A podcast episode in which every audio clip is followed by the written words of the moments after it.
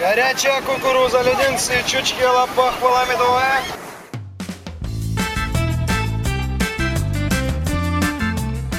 Приветствую вас, дорогие слушатели! У микрофона Алена Бадюк, и это подкаст «Крымский разговор». Как всегда, в этом подкасте мы рассматриваем главные новости Крыма последних дней. Все самое важное в комментариях спикеров, которые знают толк в событиях на полуострове. Напоминаю, что «Крымский разговор» можно найти в любом удобном для вас сервисе, например, в Apple и Google Podcasts, а также в SoundCloud. Не поленитесь подписаться прямо сейчас. Свежие выпуски подкастов «Крым Реалии» появляются также на главной странице нашего сайта. Следите и не пропускайте. А теперь к главным новостям недели. В Крыму 1 июня официально стартовал курортный сезон 2021 года, на который подконтрольные России крымские чиновники возлагают большие надежды. Так, еще в апреле глава Крыма Сергей Аксенов заявил, что полуостров готов принимать до 10 миллионов туристов ежегодно. В конце мая российский министр курортов и туризма Крыма Вадим Волченко в интервью «Вести Крым» заявил, что сезон этого года на полуострове должен быть особенно успешным. Давайте послушаем. Если вы сравниваете с прошлым годом, то прошлый год был ну, абсолютно не похож ни на какой другой. Даст Бог, чтобы такого года, безусловно, больше не было. Это был поэтапный запуск туристической отрасли. А в это время, год назад, вообще было непонятно, как именно сезон будет запускаться. А часть бронирования была перенесена, соответственно, с 2020 года на 2021. Основные продажи прошли в начале года, максимум весной. Они прошли по ценам зачастую ниже, чем цены 2019 и 2020 года. А, и первым делом, конечно, выбираются стандартные так называемые варианты размещения, плюс динамическое ценообразование в связи с очень высоким спросом. Этот сезон также не похож ни на какой другой, он должен быть в Крыму достаточно успешным, но самое главное, чтобы он был безопасным, и здесь все усилия правительства, Министерства курортов и туризма направлены прежде всего в этом направлении. А вот бывший министр курортов и туризма Автономной Республики Крым Александр Лиев не разделяет этого мнения. Он считает, что показатели курортного сезона этого года на полуострове будут сдерживаться за счет относительно высоких цен на отдых, а также проблемы с водоснабжением. Ну, я думаю, что в целом э, туристический поток восстановится до уровня 2019 года. А, тогда он составил, э, превысил, э, снова превысил более миллиона туристов. Э, и ну, в основном туристы были, конечно же, из России. Другого потока Крым пока не принимает. Но в этом году, я думаю, что можно ожидать рост туристического потока из Беларуси. И я думаю, что может быть такое, что компания Белавия – может начать летать в Крым. Четыре фактора, которые повлияют в этом году на ситуацию в Крыму. Первый – это по-прежнему Крым, э, оккупированная серая зона, куда летают и ездят только э, граждане страны оккупанта. Второй фактор – это э, цена. Э, этот фактор будет снова ну, один из основных. Только что в вашем эфире э, сами российские туроператоры подтверждали, что цена в Крыму выше, чем в Сочи. Такого э, раньше никогда не было. Ну, раньше имеется в виду до войны. То есть до 13, до 14 года Крым всегда был на 25% дешевле, чем Сочи. А сейчас он на 25% дороже, чем Сочи. А Сочи такой на уровне Москвы по ценам. То есть это довольно не очень комфортная цена. Э, это второй фактор. Третий фактор – это, конечно же, ситуация с водой. Она будет влиять самой, самой как бы проблемы с водой такой, чтобы там люди там, значит, э, умирали от жажды, такой проблемы не будет, конечно же. Это миф и глупость. Но э, сами российские власти российские СМИ э, раздули довольно серьезно эту тему, и она у многих э, россиян, которые привыкли доверять СМИ и не доверять СМИ, и у них своя какая-то, этот паттерн поведения выработался свой, то э, тема воды для них оказывается заметна. Я это читал в российских многих э, аналитических исследованиях, где люди, собираясь ехать в Крым, говорят о том, что там есть такой, такая проблема, что сейчас мы приедем, а воды не будет, а мы с детьми приехали, вот, то этот фактор будет влиять на принятие решения. Ну и четвертый лишь фактор – это ситуация с коронавирусом, э, которая все-таки будет оставаться э, как фактор влияния, но уже иметь не такое значительное, действительно, э, не такое значительное влияние, потому что все-таки уже истерия более-менее прошла, но многие люди остались Э, скажем, э, стали осторожнее и находиться в местах скопления э, теперь стараются меньше. В российском Минтуризма обещают в этом сезоне более жесткий контроль за соблюдением всех требований и норм курортно-туристической отрасли, в том числе в связи с продолжающейся пандемией COVID-19. По итогам майских рейдов глава ведомства Вадим Волченко заявил, что полуостров в целом готов к предстоящему лету, однако имеются точечные замечания. Председатель общественной организации «Курортный Крым» Александр Бурдонов считает, что главной проблемой сезона любого года на полуострове остаются неочищенные стоки, которые зачастую сбрасываются в море возле пляжей. Ну, как вам сказать? Проблемы с канализацией, то есть э, очистных, недостаток, э, э, значит, э, прочее. Но оно всегда на самом деле было и до сих пор есть. То есть это причем не только в Крыму, но и в Сочи, и в Одессе. Э, то, что было построено при Союзе, когда эти самые, самое главное, это кроме очистных, это сама канализационная система, ну там городская, поселковая, которая должна сейчас, даже очистные, которые это перемолачивают, и дальше э, очищенные стоки, да, трубы глубоководного выпуска, то есть до 2 километра в море, а у нас море черное, там внизу сероводород, оно туда сбрасывалось, и все нормально перемолачивалось, как говорится. А да, проживели, да, понастроили, да, понастроили э, частники, что называется, бывшие курятники стали мини-отелями, грубо говоря, да, кто-то поставил честник, кто-то не поставил, кто-то сбрасывает, и мониторить надо, то есть здесь нагрузка возрастла. Плюс понастроили апартаментов, мама не говорим, на березах, по побережью, то, что город сейчас строят, да, на какие честные это ложится?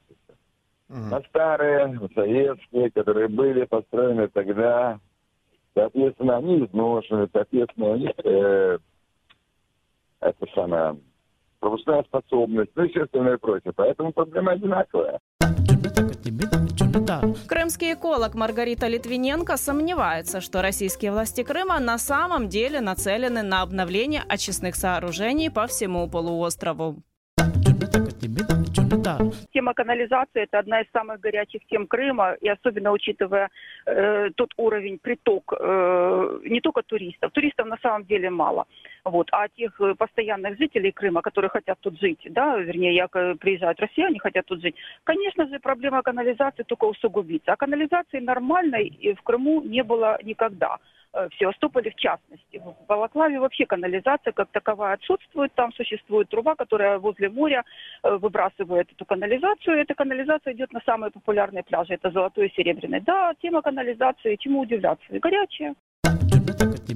В ближайшие четыре года Севастополь должен привлечь 200 миллиардов рублей частных инвестиций. Такое заявление сделал российский губернатор Севастополя Михаил Развожаев. По его словам, сейчас объем вложений в город в 20 раз меньше. Между тем, российские власти Крыма утверждают, что за 2020 год им удалось привлечь 220 миллиардов рублей инвестиций. Развожаев объяснил необходимость активизации частных вложений в Севастополь следующим образом. Ну, к примеру, мы говорим о частных инвестициях 2020 года, это 10 миллиардов рублей. А это к 2025 году запустить такой инвестиционный процесс.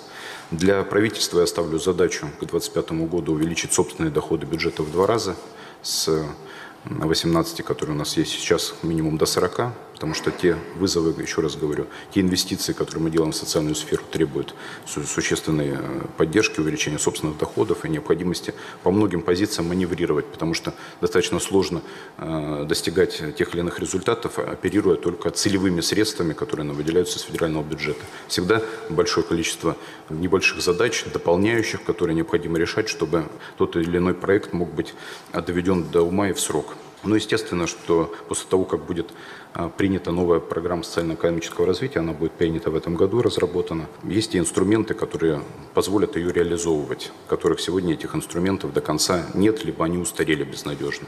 Генеральный план и правила землепользования и застройки, об этом много говорится, по ПЗЗ мы начали уже работу, сейчас занимаемся генеральным планом, Э, существенным.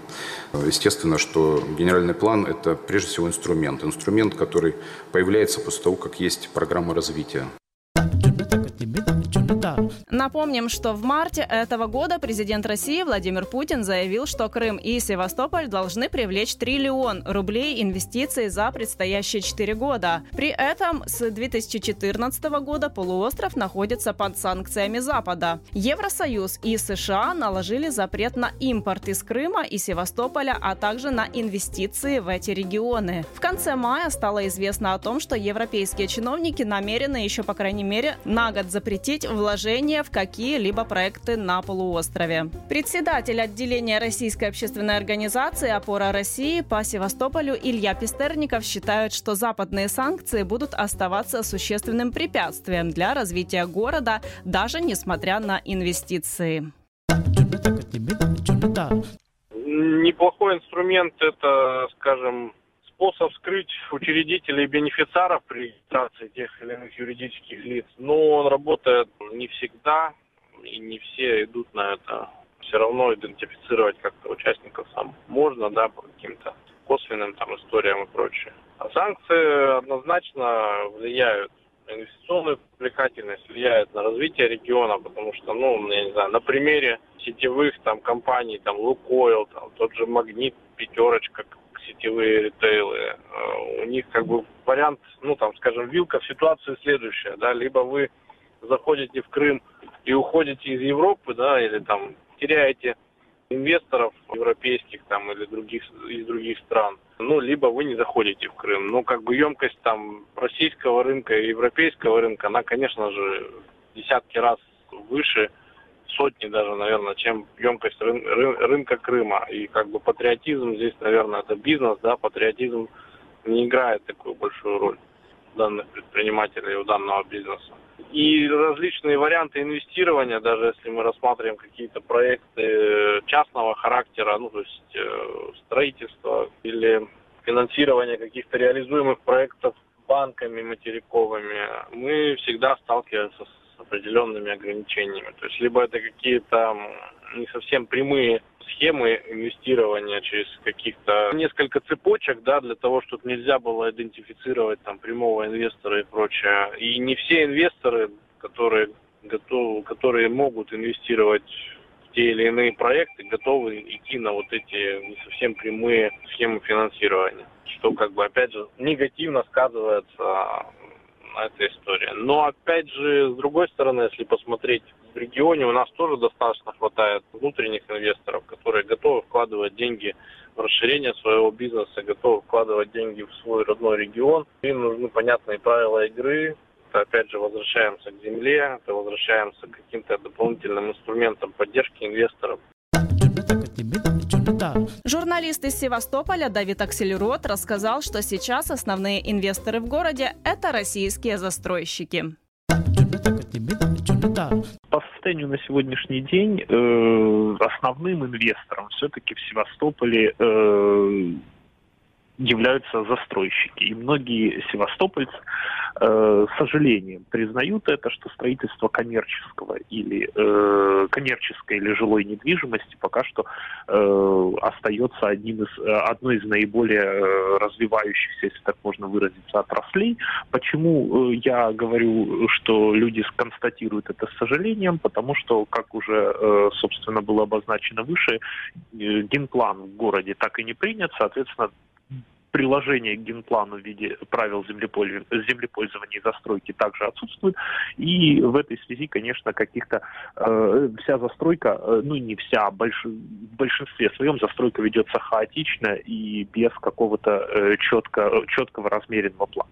Что касается э, других отраслей, то тут, наверное, целесообразно упомянуть виноделие, потому что уже после 2014 года э, на территории Севастополя, на территории Севастопольского теруара э, появились, ну, как минимум, несколько авторских э, винодельческих хозяйств, которые производят вино э, премиум-класса. Э, это инвестиция в долгую, то есть эти хозяйства еще пока можно отнести к э, такой категории развивающихся, но даже среди них есть компании, которые по их собственным, э, по, по их собственным словам уже даже пробуют экспортировать вино э, в страны Азии и даже в Швейцарию. Это вот из такого, что можно сразу назвать. Не были, конечно, определенные инвестиции инвестиционные проекты, которые связаны с производством, например, э, морепродуктов, э, рыбы и так далее. Но э, говорить об их успешности пока что трудно, потому что такой публичной информации, когда бы какой-то инвестор считался о серьезных прибылях и сообщил бы об успехе этой инвестиции, вот в настоящий момент припомнить достаточно трудно. Украинский экономист и политолог, управляющий партнер национальной антикризисной группы Тарас Загородний убежден, что российские власти Крыма не смогут достичь заявленных показателей инвестиций. Но э, российский коллега уточнил, что, в принципе, это не мешает инвестировать там малому, либо среднему бизнесу, который уже на, либо находится на территории Российской Федерации и никак не контактирует с внешним миром, а, либо э, малому бизнесу. Да, крупные, крупные компании в даже такие банковские институты, которые имеют хотя бы какую-то а, привязку к миру, ну, глобальные, например, Сбербанк, они не заходят в Крым, даже не заходят э, мобильные операторы, э, ну и так далее. То есть поэтому говорить о том, что э, не мешают санкции, ну мешают санкции, конечно, значительно мешают. И крупные компании, которые могли бы осуществить такие а, амбициозные планы по частным именно инвестициям, на территорию Крыма, конечно же, обходят Крым на всякий случай. Даже а, если там засекречены какие-то данные об инвестициях, да, то есть всегда существуют риски, что рано или поздно все тайное станет явью. Тогда они подпадают э, автоматически под санкции Европейского Союза и э, Соединенных Штатов Америки.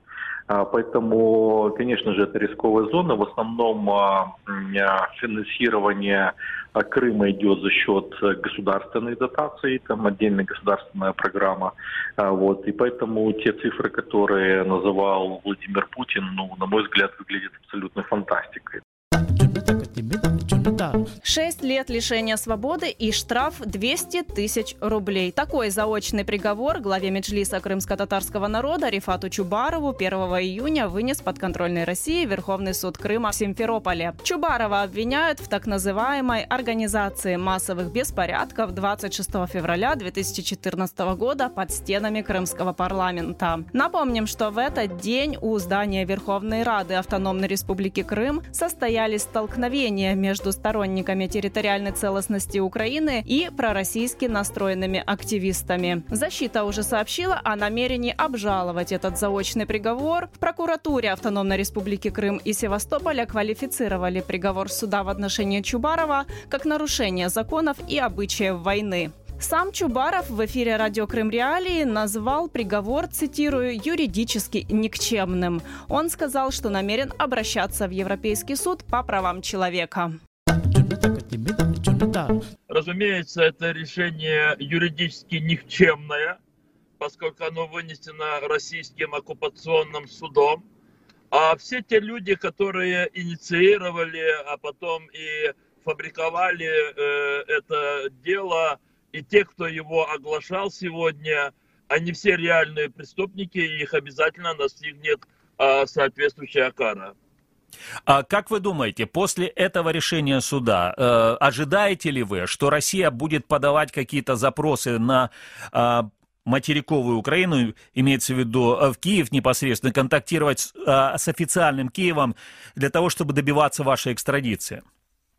Но формально э, Россия как государство обязана э, в соответствии с ее подходами э, подать э, международный розыск в Интерпол, но однако уже были такие прецеденты. Россия неоднократно пыталась добиться моего выдворения э, э, с нашей же территории на нашу же территорию, только временно оккупированную Россией, но Интерпол в этом отказывал. Если опять будет обращение России, я не сомневаюсь, что Интерпол в этом откажет. Приговор Чубарову в эфире провластного телеканала «Крым-24» прокомментировал подконтрольный Кремлю глава Крыма Сергей Аксенов. Правоохранительные органы всех стран э, находятся в контакте, подписаны соглашения. Хотя мы понимаем, что Украина сегодня это особый, э, так сказать, процесс, и руководство Украины не настроено на конструктивные действия и на конструктивные отношения с Российской Федерацией. Но, на мой взгляд, то есть, как бы все равно справедливость, она восторжествует, так или иначе. То есть, поэтому у меня никаких сомнений. Ну, поймали же этого там Протасевича. То есть, ну, вот там, случайно, не случайно, какая разница. Ведь и был герой, там что-то махал руками, всех призывал. Еще не успели, э, так сказать, прилететь, он уже во всем признался, ну и так далее. Вот они все, вот эти горе-блогеры такие, которые там подстрекателями являются, вот им всем. Ну это Чубаров такой же персонаж, который, находясь за границей, просто что-то кого-то призывает, чему-то подстрекает и так далее. Все равно справедливость и э, в данном случае необратимость процесса этого все равно восторжествует. Рифат Чубаров прокомментировал заявление Аксенова, а также объяснил логику российских властей в отношении его приговора. Ну, вы знаете, э, я вот это об этом написал сегодня в Фейсбуке. Если говорить о проведении специальных операций с целью физической ликвидации своих противников, то Путин здесь э, но э, превзошел всех диктаторов и живых, и мертвых. И мы знаем, насколько сегодняшние российские спецслужбы продолжают вот тот а, такой убийственный опыт, который был присущ э, советскому КГБ. Но э, теперь, э, что касается вашего вопроса, надо просто быть максимально внимательным ко всем своим перемещениям. Я, в общем-то, эти правила соблюдал и ранее. Все мои выезды за пределы Украины, они в определенной мере происходили при консультации с украинскими отделением Интерпола и я всегда следил, что происходит в отношении меня э, вот в этой сфере. И я же не открываю, э, но э, это, если скажу, что э, причиной всех этих преследований является э, российская оккупация.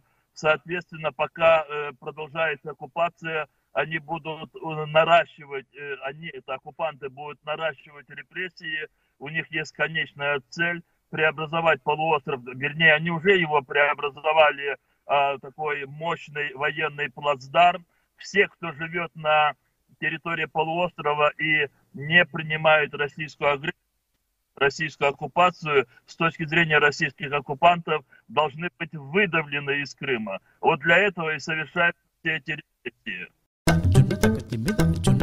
Ну что ж, мы рассказали вам все самые важные новости, произошедшие на полуострове на этой неделе. Напоминаю, что вы можете подписаться на наши подкасты в любом удобном для вас сервисе. Слушайте Крым Реалии и оставайтесь с нами.